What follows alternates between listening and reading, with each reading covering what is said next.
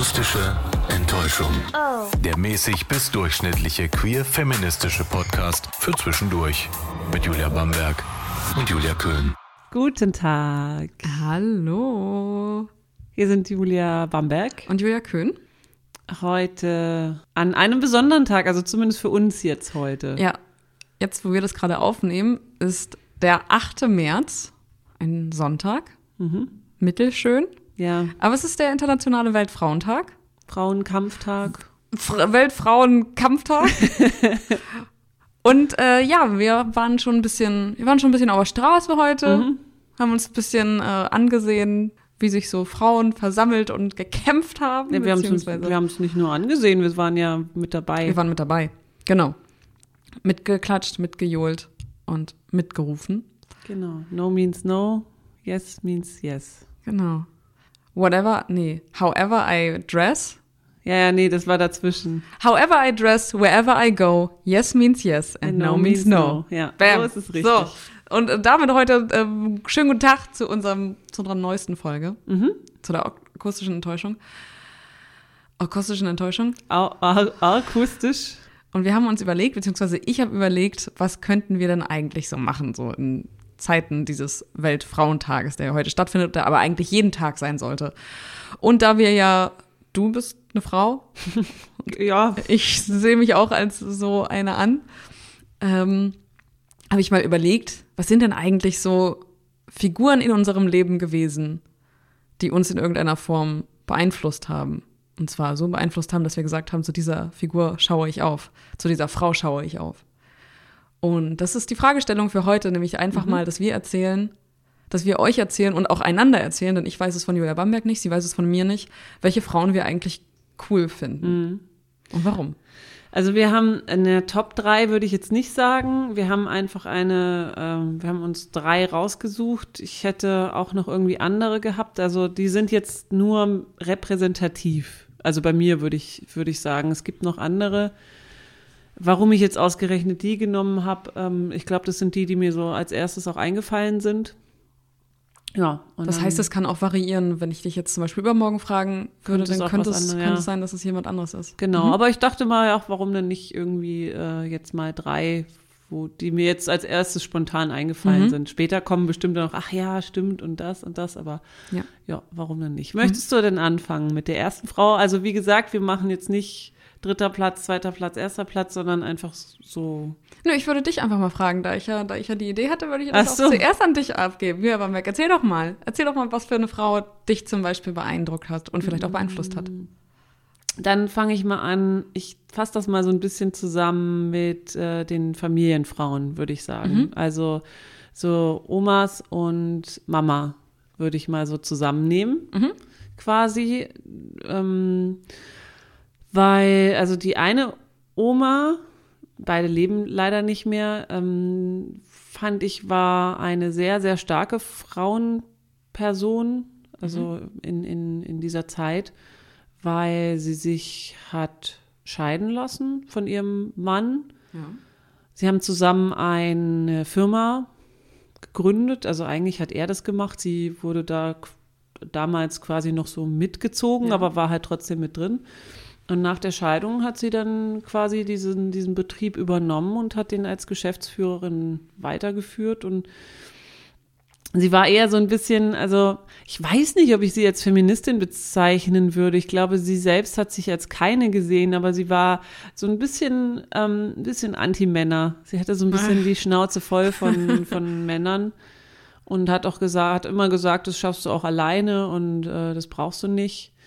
Aber trotzdem, ja, also so auf Straße gehen und demonstrieren und sowas, das wäre, glaube ich, auch nicht so ihr Ding gewesen. Aber so starke Frauen fand sie, glaube ich, auch immer schon, schon ganz gut. Und daher, so im Gegensatz dann meine Mutter, die sehr, sehr, na, so ein bisschen introvertiert ist, würde ich sagen, sehr sensibel, aber ein wahnsinniges Gespür hat für, für Emotionen. Also du brauchst da irgendwie gar nichts sagen, aber der, der steht irgendwie schon alles ins Gesicht geschrieben. Meine Mutter kann das lesen.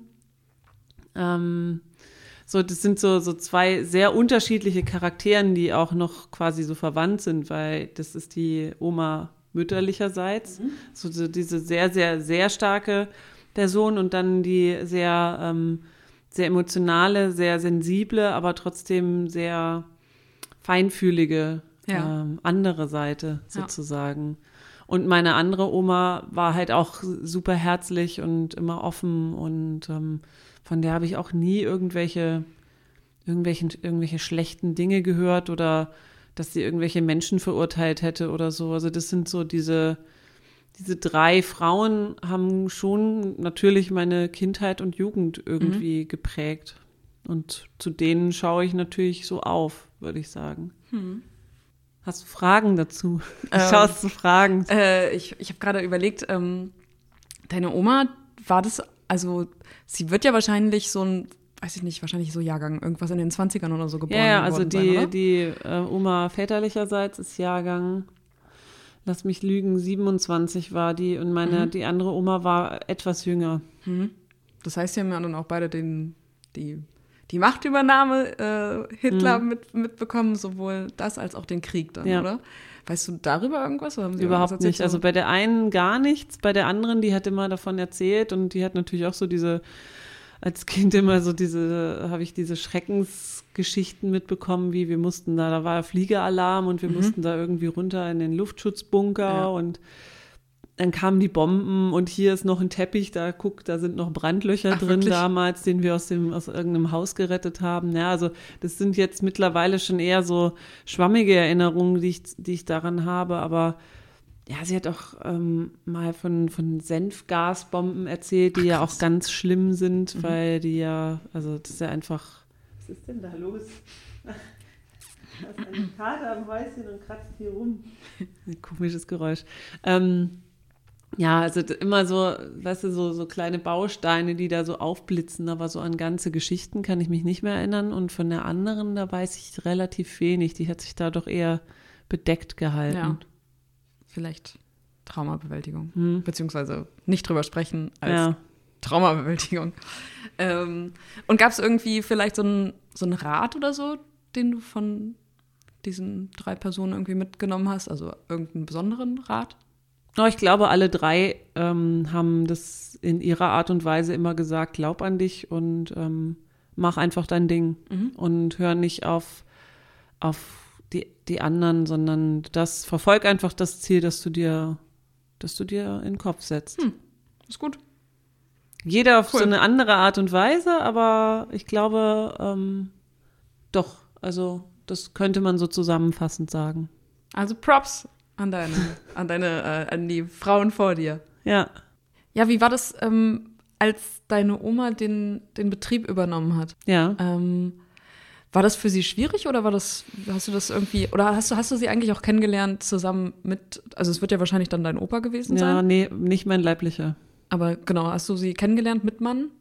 Oder Ja, nur mehr ohne? oder, mehr oder weniger. Also der war am Anfang, war er ein bisschen mehr da, aber nee, ich glaube, der war schon relativ schnell, war der, hat der irgendwie eine neue Familie gegründet, irgendwo anders.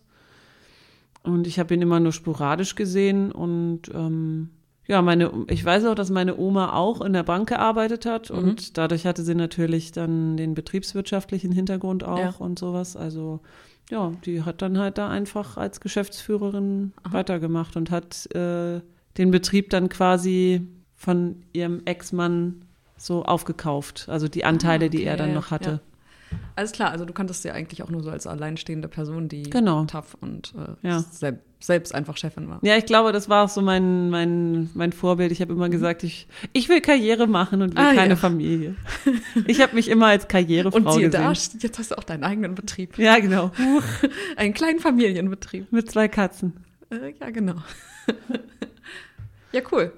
Noch Schöne- weitere Fragen oder ist alles in der Hinsicht geklärt? Ich glaube, das ist alles in der Hinsicht geklärt. Wenn mich noch welche, wenn noch Fragen kommen, dann würde ich einfach noch mal zwischendurch Ja, stellen, okay? Mach mal. So, jetzt will ich aber auch eine, die erste von deinen. Hören. Ja, das ist tatsächlich in meiner, also da kann ich mich natürlich nur anschließen. Was heißt natürlich, aber es ist zum Glück so, dass ich in meiner Familie vor mir auch recht starke Frauenfiguren hatte.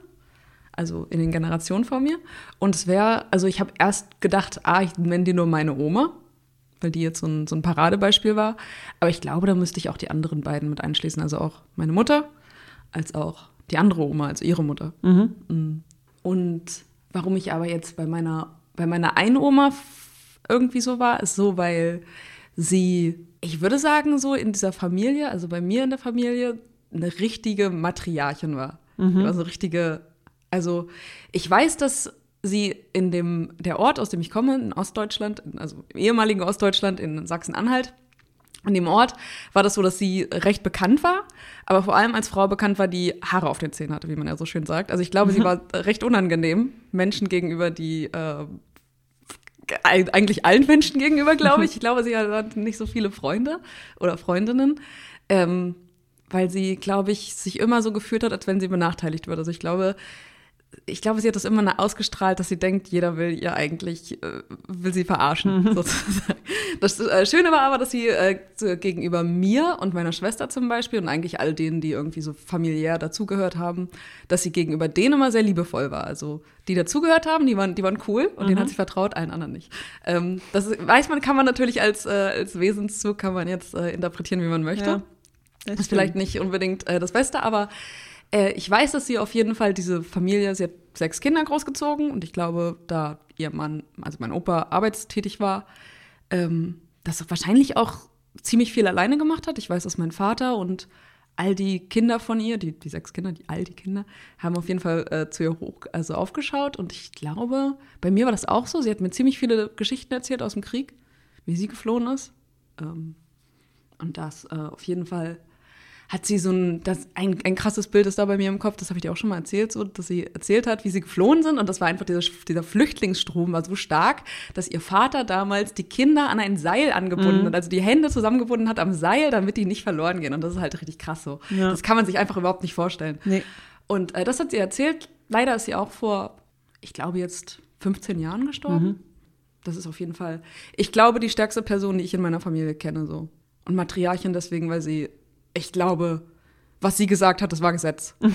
In der Familie. Ja, in der Familie. Also war nicht das, generell. Das, was sie gesagt hat, war Ostdeutschland. Gesetz. Das hatten, es hatten auch irgendwie alle, alle schwer, die dazugekommen sind, also so, die dann angeheiratet wurden. Vor allem die, das ist ein richtig beschissener Zug, fand ich selber, fand ich damals auch richtig beschissen. Also, dass sie vor allem die Frauen, die neu dazu kamen, also ihre, ihre Jungs, mhm. die dann Frauen gefunden haben, die hatten es schwer.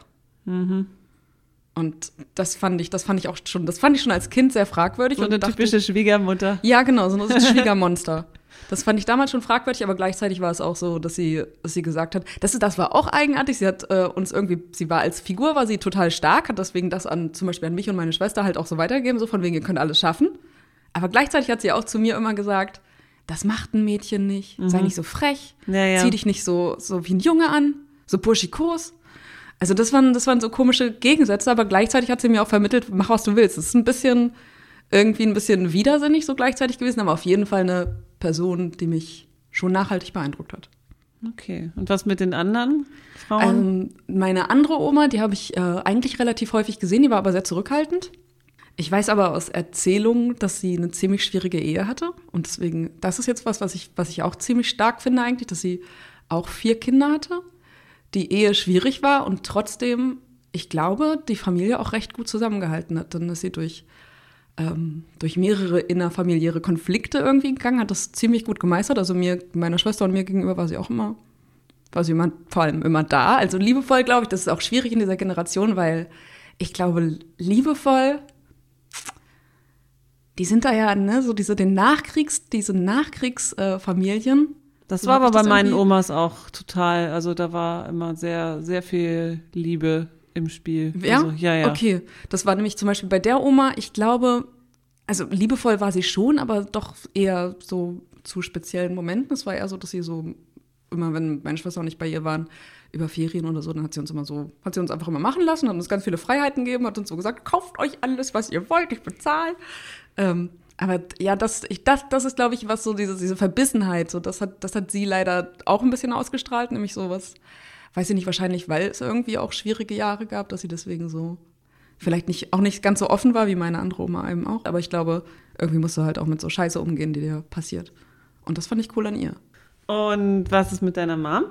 Bei meiner Mutter war ganz schon immer ziemlich cool, dass sie meine Schwester und mich so dadurch, dass mein Vater unter der Woche immer gar nicht zu Hause war, zum, sondern zum Arbeiten immer woanders war, in einem anderen, weit entfernten Ort, hat meine Mutter die Erziehung äh, zum Großteil so selbst übernommen. Mhm. War damit an vielen Punkten überfordert. Wir sind ganz oft aneinander gekracht. Was glaube ich auch so ein, das war leider auch so, dass sie, sie hatte die Züge von ihrer Mutter, nämlich dieses so ein bisschen distanzierte. Mhm. Das würde ich sagen, habe ich ehrlich gesagt auch recht häufig so, glaube ich, auch so erlebt, dass es mhm. so manchmal so, so liebevolle Momente gab es dann weniger, aber das war eben dem geschuldet, dass sie stark gestresst war. Mhm.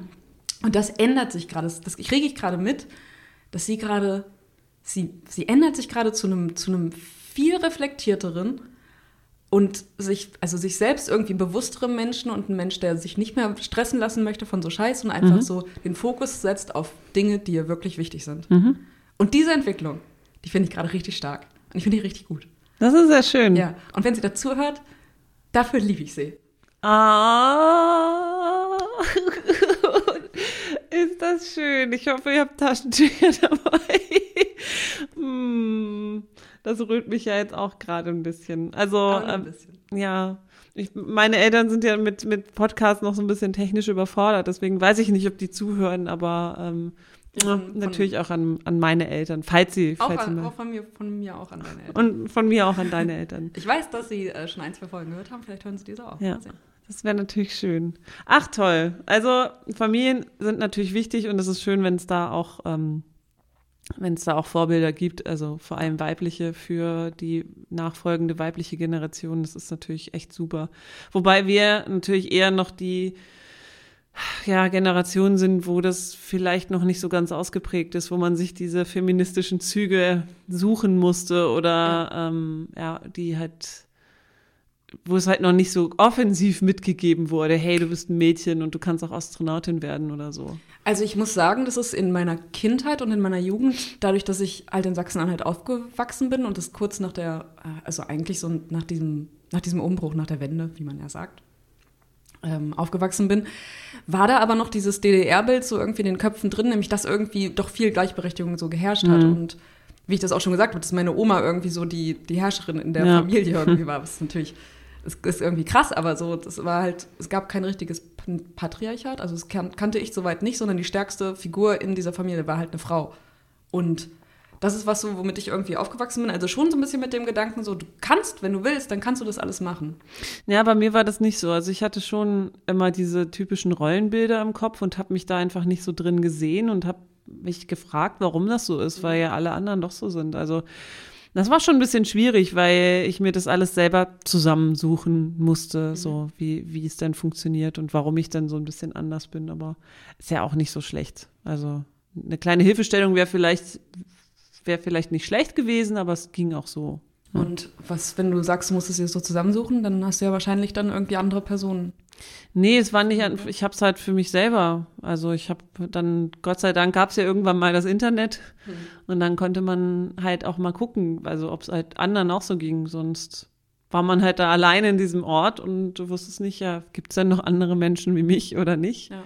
Aber so alleine gefühlt habe ich mich nie, weil ich das schon so ein bisschen wusste, was, was da was anders ist. Aber ich habe mich halt gefragt, ob es zumindest in diesem kleinen Ort auch noch Menschen gibt, die so denken wie ich. Also das ist auf der Welt natürlich auch noch, ne? Ja. Das ist ja klar, aber ja. das war dann so ein bisschen vielleicht die Schwierigkeit.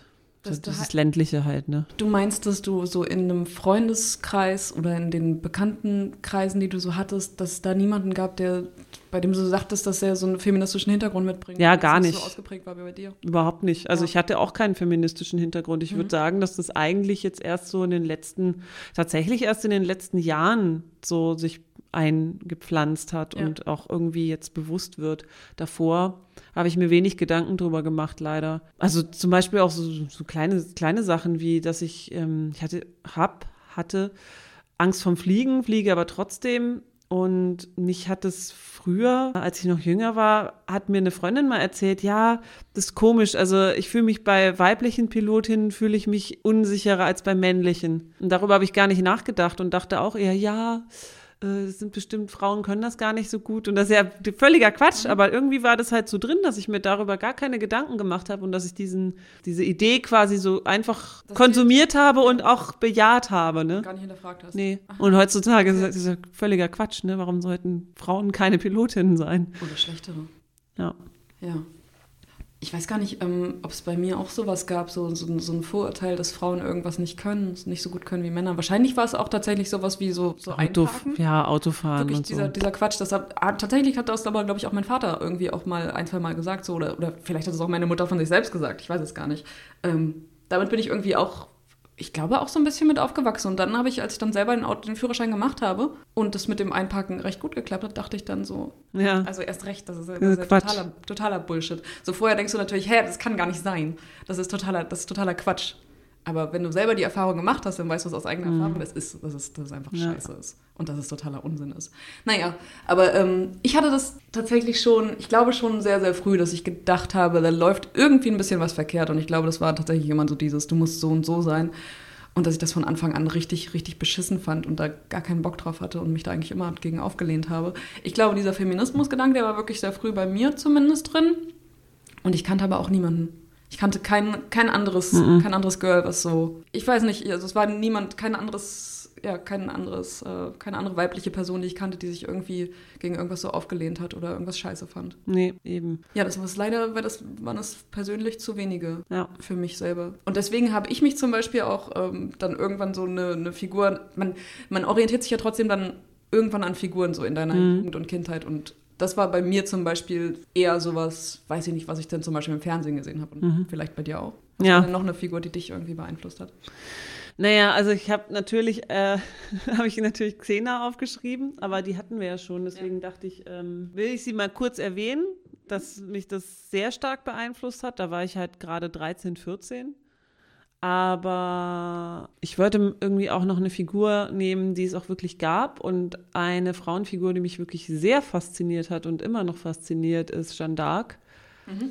Weil das einfach, also das, weil sich das so unmöglich, einem unmöglich vorkommt, dass das damals passiert ist im Mittelalter, dass eine Frau eine Armee angeführt hat und dann auch erstmal noch erfolgreich war, bis dann quasi ihr doch wieder der Sexismus und die die Frauenfeindlichkeit auf die Füße gefallen ist, indem sie dann halt einfach quasi, ja, umgebracht wurde, weil sie dann als Ketzerin galt und als Gotteslästerin mhm. und deswegen auch auf dem Scheiterhaufen gelandet ist. Aber an sich, diese Geschichte ist echt wahnsinnig interessant und wahnsinnig spannend. Und ich, ich, ich hoffe, dass sie wahr ist. Also man geht ja davon aus, ja. Dass, das, dass das so passiert ist, im Großen und Ganzen. Ja, dass, dass einfach ein, ein, ein König oder der, der, der Thronfolger dann auf ein, ein junges Mädchen gehört hat, das einfach gesagt hat, ich höre die Stimme Gottes und Gott sagt mir dies.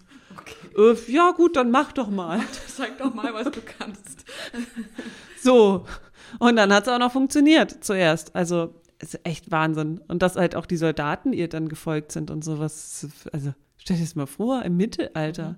Wo die, wo, wo ja, das, das war ja quasi die, die frauenfeindlichste Zeit überhaupt mit den ganzen Hexenverbrennungen, mit der Inquisition und allem. Also, puh, also, also stark. Mhm. Also ich weiß so wenig über die, obwohl ich sehr viel über sie gelesen habe, aber das wäre so, wenn es eine Zeitmaschine gäbe, würde ich auf jeden Fall. Würdest du das mal beobachten? Würde ich wollen? gerne mal Jeanne genau d'Arc treffen, ja. Ja, vor allem die war doch auch noch total jung, oder? Die war sehr jung, ich glaube auch so 12, 13 oder sowas, 14. So ganz weiß man es, glaube ich, nicht. Also in der, ähm, in der Verfilmung von Luc Besson hat ja Mila Jovovich sie gespielt, da war sie, glaube ich, auch schon 30 oder so. Das mhm. stimmte ja nicht so ganz. Ja. Es gab ja mehrere Verfilmungen ja. mit Lili Sobieski, die war, glaube ich, 17 oder so. Das hat eher das hat gepasst, gepasst, ja. Ich habe tatsächlich als zweite Figur bei mir auch Buffy aufgeschrieben. Mhm. Einfach weil es das war, was man so als als, was ich als Jugendliche konsumiert habe, war natürlich Fernsehen. Und das ist halt einfach, das ist einfach die stärkste Frauenfigur im Fernsehen gewesen, die alleine irgendwie persönliche als auch andere Dämonen ja. irgendwie tagtäglich besiegt hat oder besiegen musste. Und das war irgendwie, das war das ist irgendwie auf jeden Fall eine Figur gewesen, die nach außen hin erstmal immer unterschätzt wurde. Und das finde ich sowieso eigentlich stark, mhm. wenn man dann erstmal davon ausgeht, ich glaube, diese Person ist sowieso, und das hast du ja selber auch schon gesagt, ja. als wir in der Folge drüber gesprochen haben, die kommt dir vor wie so ein All-American Girl, Cheerleader, mit der du irgendwie gar nichts anfangen kannst. Aber ist sie nicht mal Cheerleader, oder? Ah, sie hat am Anfang Cheerleader, wollte sie, hat sie damit ah. gemacht und hat sie gemerkt, was das eigentlich für ein Haufen ist und dann hat sie da keinen Bock mehr drauf gehabt. Und sie hatte ja sowieso viel anderes, ganz andere Sachen zu tun. Zum Beispiel in solchen Büchern lesen, die so Hexen lesen. Mhm. Äh, ja, und äh, das ist auch ganz cool gewesen. Also, dass diese Person auf jeden Fall, die hat beeindruckt und beeinflusst, weil sie halt auch immer, sie hat immer keinen Bock gehabt auf alles, was irgendwie so sexistisch war, hat immer gesagt, so sie ist die, sie ist die Größte und alle anderen können sich hinten anstellen. Ja. Also, ja. ja. Genau, also meine, diese Folge hatten wir ja schon, wo wir das äh, ja. ausführlich besprochen haben, aber ging mir natürlich ähnlich, weil Xena ist ja auch so eine, die einfach, einfach eine Frau, die in einer natürlich fiktiven, aber männerdominierten Welt auch den Männern immer gezeigt hat, wo es lang geht, einfach immer ihr eigenes Ding gemacht hat ja. und auch immer besser war als die Männer. Das ist natürlich ja, genau. ein, fantastisches ja, genau. Vorbild für, für ein junges, heranwachsendes Mädchen, das nicht so recht weiß, wo gehört sie eigentlich hin? Also deswegen würde ich auch diese Props da auch nochmal hin, aber nur ja, genau, ganz dass kurz. es eben nicht nur so ist, so du kannst das machen, dann bist du so gut wie ein Mann, sondern du bist einfach besser. Ja. Das ist, es gibt einfach, es gibt für mich auch viel zu wenig solche Wobei das ja auch nicht der, nicht der Kern des Feminismus ist, sondern ja, ja nee, Gleich, ja. Gleichstellung, aber. Also das ist schon dieser Gleichberechtigungsgedanke, aber so in, normalerweise ist es so, normalerweise ist es ja, wenn du zum Beispiel Filme, Serien oder irgendwelche anderen Geschichten konsumierst, dann ist es ja meistens so, dass, dass es irgendwie ein Mann dargestellt wird, der immer besser ist. Mhm. Der immer besser ist als, als alle anderen. Und weiß ich nicht, und Frauen sind ja sowieso außen vor, weil sie einfach nicht, in, nicht kategorisiert werden können mit denen. Aber weiß ich nicht, wenn eine starke Frau da gezeigt wird, dann ist immer so, halt, ein Endgegner ist halt der Mann und dagegen stinkst du ab. Ja. Aber nein, so ist es nicht. Kann halt auch besser sein. Und das ist, das ist halt das Schöne bei diesen Serien gewesen. Deswegen, das war auch meine meine Figur 2 gewesen. Okay, ja, also die, die, die, die anderen Figuren sind natürlich etwas kürzer als die, die Familiensachen. Ja. Aber ich würde als dritte starke Frau stellvertretend für alle anderen Künstlerinnen Charlene Spiteri von Texas nennen, weil Texas so meine erste große musikalische Liebe war, nach, nach dieser unsäglichen kleinen Boygroup-Phase, die ich hatte. Ja. War, war aber sehr klein. War wirklich sehr klein. War ich ja sehr, sehr, sehr lange Texas-Fan. Ganz, ganz, ganz großes Fangirl. Und ab da habe ich ja auch eigentlich angefangen, mich sehr mit Musik zu beschäftigen und das zieht sich ja bis heute durch, dass ich so persönlich doch eher Musik mag, die von Frauen gesungen wird, die ja, also entweder Band, die female-fronted ist oder komplett Frauenband oder auch einfach Künstlerinnen. Also natürlich höre ich auch äh, Musik, die von Männern gemacht wird oder wo auch Männer singen, aber so, ich glaube, so der, der, das, das hat sich da so eingeprägt, dass ich doch irgendwie, dass mir das lieber ist, ja. wenn, wenn eine Frau singt oder dass ich das einfach cooler finde, weil es halt damals noch nicht so viel Auswahl gab, wie ja, es jetzt gibt. Wahrscheinlich ja auch, weil eben Frauen aus einem Background singen, den du nachvollziehen kannst. Genau, ja.